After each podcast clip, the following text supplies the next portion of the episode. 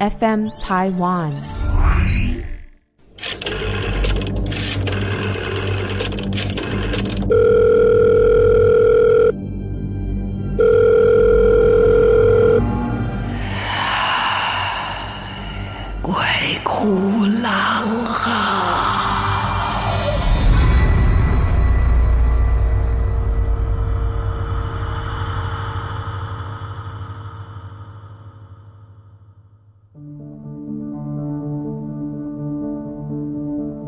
好，欢迎来到我们的鬼哭狼嚎，我是郎祖云。今天一样跟大家分享一些非常有趣的故事。有人觉得有趣，有人觉得害怕。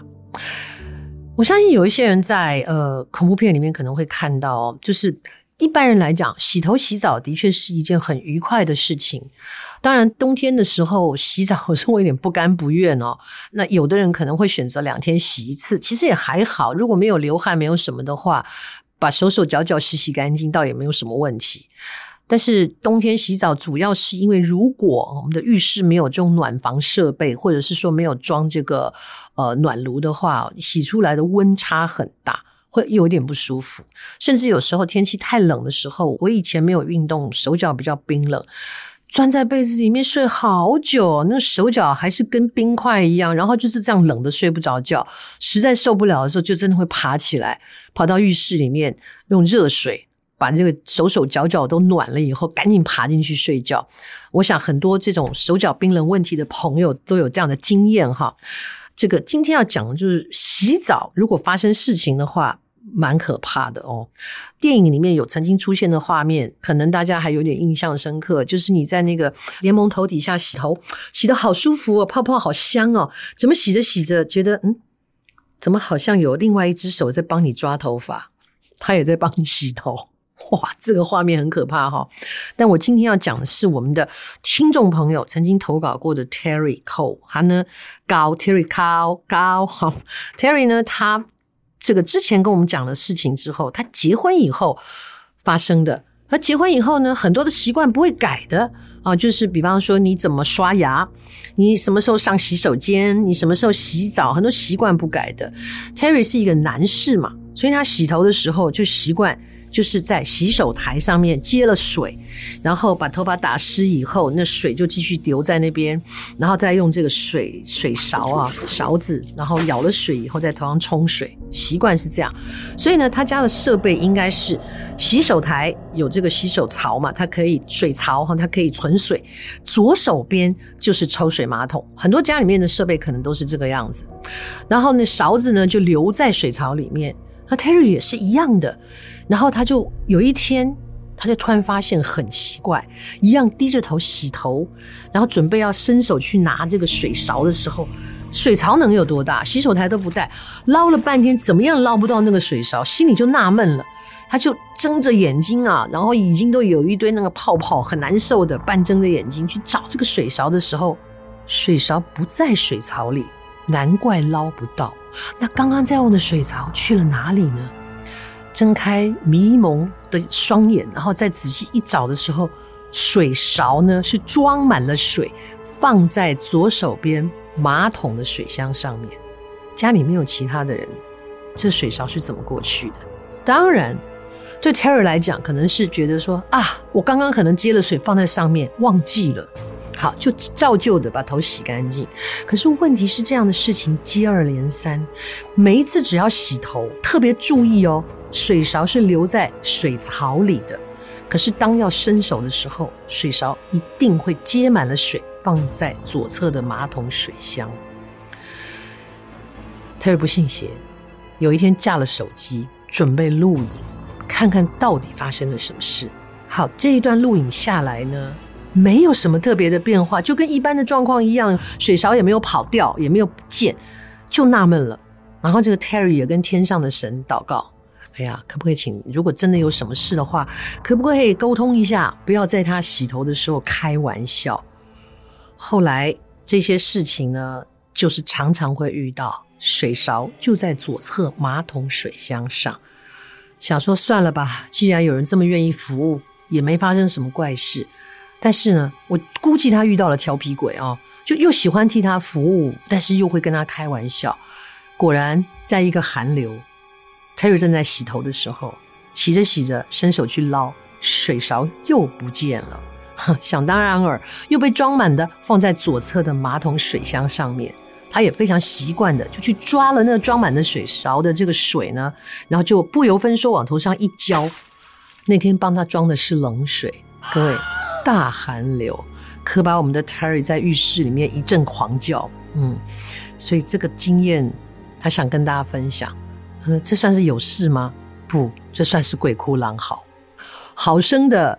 呃，谢谢他吧。嗯，有些时候真的我们也不明白哦，这些不同在跟我们在不同象限、不同这个次元的这些好朋友，他到底这样做有是不是有什么要求，还是他到底想跟我们沟通什么？是蛮有趣的。这个经验让我想起啊，就是头发这件事情是让很多人觉得又喜欢，可是当有灵异故事的时候，头发常常是一个很奇怪的媒介。好，今天。这个讲这个头发不是鬼故事，但是呢，它是发生在人间的事情，你一定会觉得我说的人比鬼有的时候恐怖。我之前有过一本书哈，这出版社不知道在不在。那个书出的是什么内容呢？中国古代酷刑，讲的是以前我们也看电影啊、看书啊，就有很多的酷刑，假手算是最多的。啊，就是把这个竹片或木棍呐、啊，变串成一串，然后你的手穿在里面，两边一拉啊，夹手指，你千万不要觉得那没什么痛，那非常痛。很简单，做一个实验，你就在你的左手那的每一个指缝当中插一支原子笔，然后呢，你把手弯起来握拳，哈，握拳之后，你拿你的右手去抱在你的左拳上面，你试试看有多痛，非常痛，就这样而已哦。更何况他们是外力这样把它拉紧了，那夹手。更不要说打板子了，打板子你还要碰到的是清官啊，或者是说呢，这底下的衙役们很守规矩，因为他们整人的方法很多，他们会把那个打板子那板子啊，有一些是就直接大竹子做，它不见得是木片，有一段时间是竹子，会拿那种。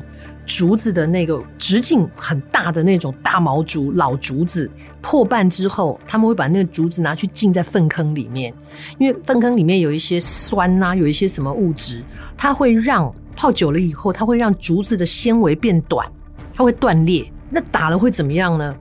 打了痛不痛是其次，是以前的所谓打板子哦，是脱裤子的，是裤子拉下来趴在地上，所以那个为什么这么羞耻？不是只是被打，是因为是赤身露体在所有人的面前。在古人来讲，不要说古人，现代人被脱光了打屁股，那是什么感觉？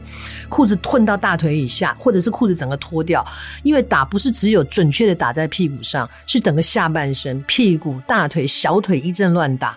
谁会打得那么准？每次打在同一个地方啊！所以他们把那个泡在粪坑里的老毛竹竹子拿来做竹板哦，打的时候纤维变短了，所以他在打的过程当中，那些短的纤维通通刺到你的皮肤里面。那很残忍，然后打的人拖回家去休养的话，都要几个月，而且家里还要有一点钱，会请那种镊工，就是镊子，我们那个夹那个镊子做精细活的镊工，然后在家里面把那一些镶嵌在肉里面的这一些纤维一根一根的拔出来，不然你整个屁股、大腿、小腿都会烂掉，会溃烂，多残忍！好，就是各种的酷刑。其中讲到一个酷刑，我现在想起来都觉得胃痛。嗯，希望你现在吃饭的时候稍微好一点哦。有的时候会灌水嘛，比方说他就往你肚子里面拼命的用用一个水管灌，灌到你肚子都鼓起来，你那个人都难受到。他会从你的鼻孔啊什么，甚至耳朵都水都会喷出来的。这个是怎么样？他们找了头发，以前古人的头发留得很长很长。他就一束头发就顺着水，然后就喂到你的肚子里面去。也就是说呢，这一些法术就会到我们的胃，它又很难消化，它就在那里。然后呢，那个头发的另外一端呢，就在你的嘴外面，等于说那个头发你就含着那个头发，一节在你的胃里，一节在你的嘴巴外面，就长长的一束。之后就照样喂你吃饭，照样喂你喝水。养了一段时间之后，你知道做什么吗？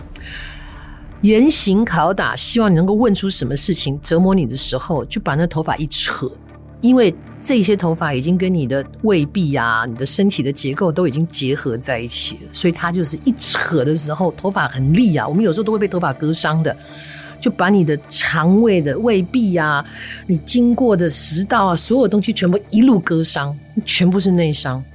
问题是他们怎么想得出这么残忍的方法去折磨人呢、所以有时候想想，人真的比鬼可怕。我说了嘛，鬼最多把你吓死嘛，对不对？或者是说，该有的仇，你前世怎么对他，他今生怎么对你，就是有仇报仇，有冤报冤，还了不就结了？没有，我们的人真的可以想出千奇百怪的方法去折磨另外一个生命，好可怕。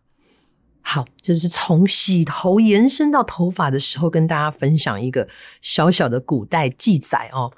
再来呢，是另外一位读者方哦，谢谢方。方提到说呢，听到有小鬼，大家都知道啊，你的小鬼，有些人会养，对不对？哦，养小鬼的故事，相信大家也听过很多。那他听到小鬼的这些故事，都是从书上听来的。原来啊，小鬼的灵魂取得其实很不道德的，这是一种说法。据说呢，要养小鬼的坏人，他们会注意看周围有哪一些怀孕的妇女，然后被找上门的孕妇啊，他们就会在孕妇呢每天都经过她的门槛，她每天会经过的门槛下面放符咒。然后让这个怀孕的妇女的小孩灵魂就会被他们所吸收，然后最后这个孕妇生出来的小孩其实是夭折的。那这个魂魄呢，因为已经被收走了，就会变成这个坏人奴役的小鬼。另外一种情形呢，是要想要收养小鬼的坏人会特别注意一些新闻啊，注意一些身边发生的事情，像。啊，比方说有意外车祸去世的小孩，他们会用最快的速度到现场，把小朋友的魂魄用符咒定住了，取走。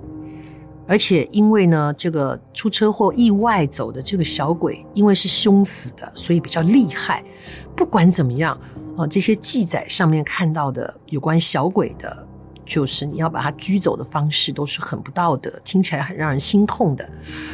那这些都是他看书或是网络听来的。那也听说养小鬼的人出门用餐的时候会准备一份给小鬼吃。他说啊，方说我是没看过啦，不过呢，想想真的很诡异。我想我们很多都是被电影啊影响，因为有画面你会看到。香港人也非常信这一套，也很迷信啊。的确有有在影片里面看过，就是呃未婚妇女，然后她出门的时候。就会在餐桌上多放一份空的餐具，然后也有看过故事，就是说这个后来谈恋爱了以后就忘了这件事情，上车的时候忘了等他上车，夹到他，吃饭的时候忘了给他放碗筷，后来这个小鬼就开始反扑啊，不高兴，吃醋了，生气了，你怎么可以不理我？好，方就来分享一个朋友家发生的真实故事。方的朋友，他们当时住在台北东区夫家的老房子，老房子的顶楼还在加盖了一层房子，平常就把这个顶楼租给别人。有一次就有一个日本人来租房子了，这个日本人很喜欢他们那里的环境，顶楼不但空气好，还有呢一个小花园，他住得很开心。有一天呢，这个日本的房客就跟他的朋友说。我想我不要租了，他的老婆就问他说：“为什么呢？不是住得好好的吗？”不是，住着住着，每天晚上睡觉，睡到半夜固定的时间，噔一个人就突然间张开眼睛，就是看到一个老婆婆跟他说：“哦，好冷啊，好冷啊。”他看到这个老婆婆没有其他的行动，也没有对他作恶。可是他觉得每天晚上睡到半夜都会有相似的情形，他觉得很不安。你想，如果是你，你晚上睡得着吗？你可能会开始害怕睡觉。好，那朋友就觉得莫名其妙，就指着客厅的全家福给他看。他说：“这里面你有看到认识的人吗？”没有。诶，他想到了。女儿的房间是她公公婆婆就嫁人夫家那边的全家福哈，她的这个等于说夫家的婆婆公公婆婆的照片，带她去看。日本人说：“对，就是这个老婆婆。”哇，怎么会这样？然后他这个朋友赶快就跟加拿大信基督教的这个公公说这件事情，说是不是阿嬷的问题出了什么事？是不是有怎么样的一个被破坏了？他的朋友的女儿的这个公公啊，听到以后就想说：“哎，要修墓啊，大事啊，要全家的兄弟征得大家的意见，那蛮麻烦的，所以他不想处理啊。”那后来呢，他的朋友就去跟他公公的兄弟一个一个去跟他的兄弟们，就是公公的兄弟们说了这件事，终于得到大家一致的赞同，愿意要来看看是不是该修坟了。但是大家虽然答应，但没有人真的要管啊。所以这个责任呢，就落到他朋友身上了。好了，为了大家平安，他也就去了。然后借着电话簿找到了修墓的师傅，刚刚顺利的施工完成。后来就墓修好了，全家人都去那里啊祭拜的时候，就这个日本的朋友房客，他也说他想去。那大家白天去啊，谁晚上逛墓园呢？应该没有人有这种习惯吧？大白天的时候，那天太阳很大。到了墓园的这个山上，层层叠叠的楼梯，然后这个日本朋友就提前的帮帮他们，然后也去帮他们一起拎着这个贡品，大家走在一起。后来呢，就在这个墓园当中，走到了阿嬷的坟前去等他们。他们很惊讶说：“哎，你走在前面，墓刚修好，你以前没来过，你怎么知道这么精准的可以找到阿嬷的墓地呢？”他说：“哦。”这个阿嬷指引他过来的，他说就像一团白光，啊，就这样跟他讲说，在这边这样子，在说这个话的时候，这个日本人还指着朋友的旁边跟他说：“阿嬷现在就在你旁边看着你笑。”哎呦，要死我！当然这件事情啊。也让本来呢很铁齿不相信灵异传说的朋友啊，就终于有一点点相信了，毕竟是亲身经验嘛。那这墓也修好了，看似阿嬷也笑得很开心、很满意啊。那这是他朋友钟妈的亲身经历啊，提供给大家参考。好，谢谢方，听我们的节目很过瘾。可是呢，他不知道要怎么给我们的节目五星级点赞哈。好，我我其实不用分享网址了，网址还蛮复杂的。那如果您是用 Apple 手机的，您就在里面搜寻哈，Apple Podcast 里面会有节目专区，您把我们的鬼哭狼嚎名字点进去，就会有我们的专区。里面呢也是就是可以五星点赞，也可以留评论嘛。有些是可以留评论的，然后呢，就就会有这样的一个，或者是您您是其他的 Android 手机什么的，有各种的 Podcast 的平台，其实机制都很像。最重要的是把名字打进去啊，说不定您打了“鬼哭狼嚎 Podcast”，可能就会出现不同的平台，然后您就看您用的是哪一款的手机，直接点节目进去就可以呃有这个五星点赞，好不好？希望你可以找得到，也谢谢方准时收听跟支持，然后给我们这么好的一个故事哦。的确，我我常常在质疑一件事情哦，就是是只有我们东方人有这样的问题吗？就是比方说，逝去的家人会来告诉我们他们的所趋，或者是他们有未完成的心愿啊，然后或者是不管是用什么形式啦，梦做梦啊，或者是借由别人跟他的磁场接近的人来说，哦，那怎么都比较没有在欧美听过这样的故事？他大家管道不同吗？还是那个？诶，你知道，就是那个每一个不同部门的官员，因为讲中文，所以语言不通吗？那像像信基督教的人怎么办呢？就是我如果还有什么未完成的心愿，我要怎么说啊？这说起来都蛮有趣的哈。对，然后国外也没有中原普渡啊，好像他们也没有特别容易招鬼啊。这一切的一切到底要怎么说啊？值得大家好好的想一想。我记得我们在大学的时候也有过。有一次排一个戏，是从《哈姆雷特》莎士比亚《哈姆雷特》这一出戏改编的。呃，编导把它改成了春秋战国的一个国家，嗯，就是国家历史的背景换了，故事是差不多的。那个时候是由我一个学长担任在戏里面，就是演王子的这个角色，哈姆雷特的王子，因为知道了父亲是被叔叔杀了啊，母亲又变成了婶婶啊。然后心里怀了很多的仇怨，他身边有一个他的白月光 Horatio，那当然戏里面也有叫什么名字我忘了。总之他就是演那个王子。这个学长应该也是体质很特别吧？他们在第一次整排，我还记得在学校里面，很多人都围在那边看，因为在晚上。那这个戏又牵涉到鬼魂哦，又牵涉到很多心理状态。平常排戏的时候，大家都很认真。所谓整排，就是第一次从头走到尾，所有的技术尽量配合。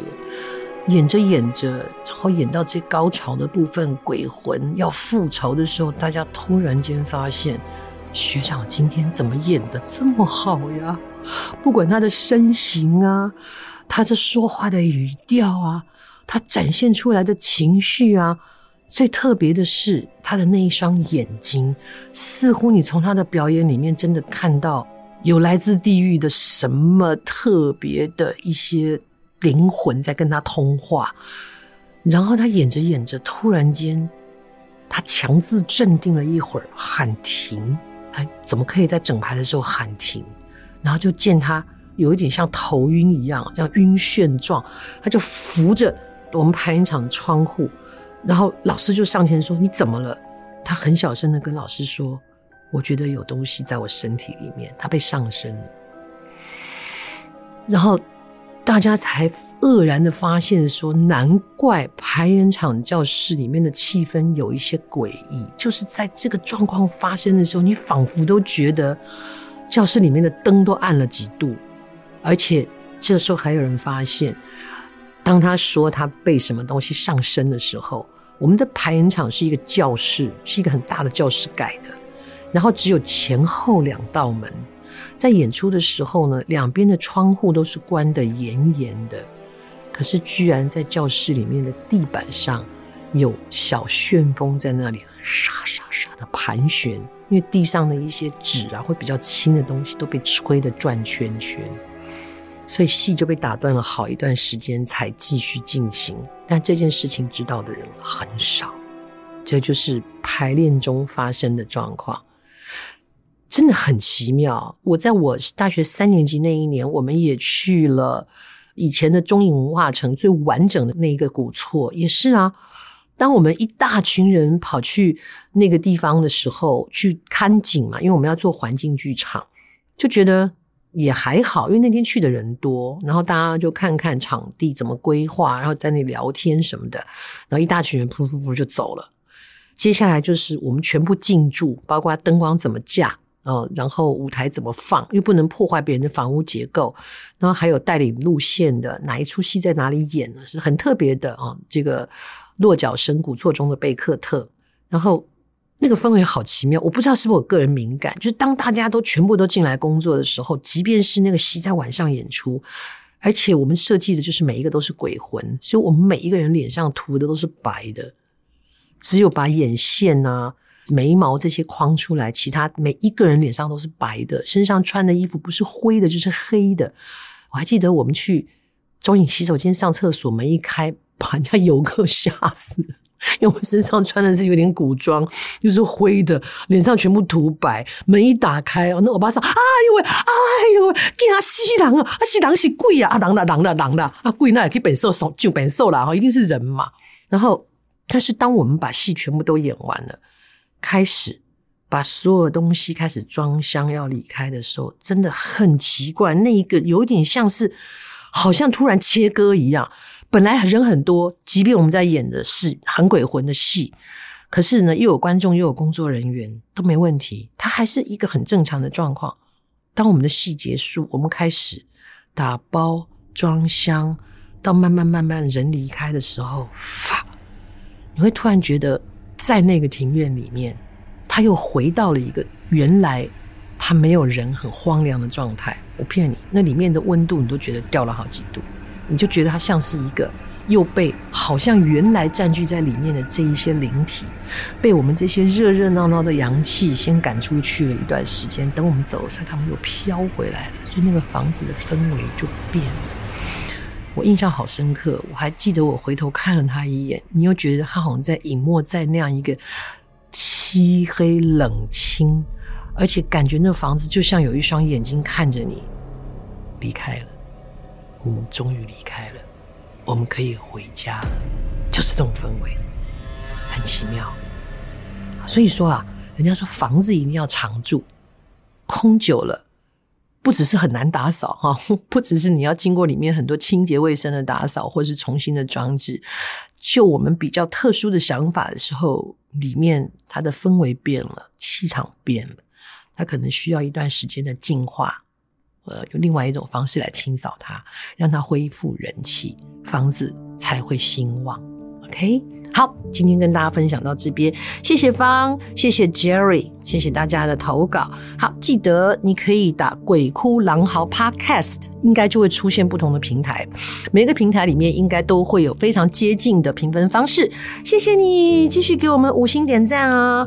好，我们也会陆陆续续跟大家分享更多有趣的故事。鬼哭狼嚎，下次再见。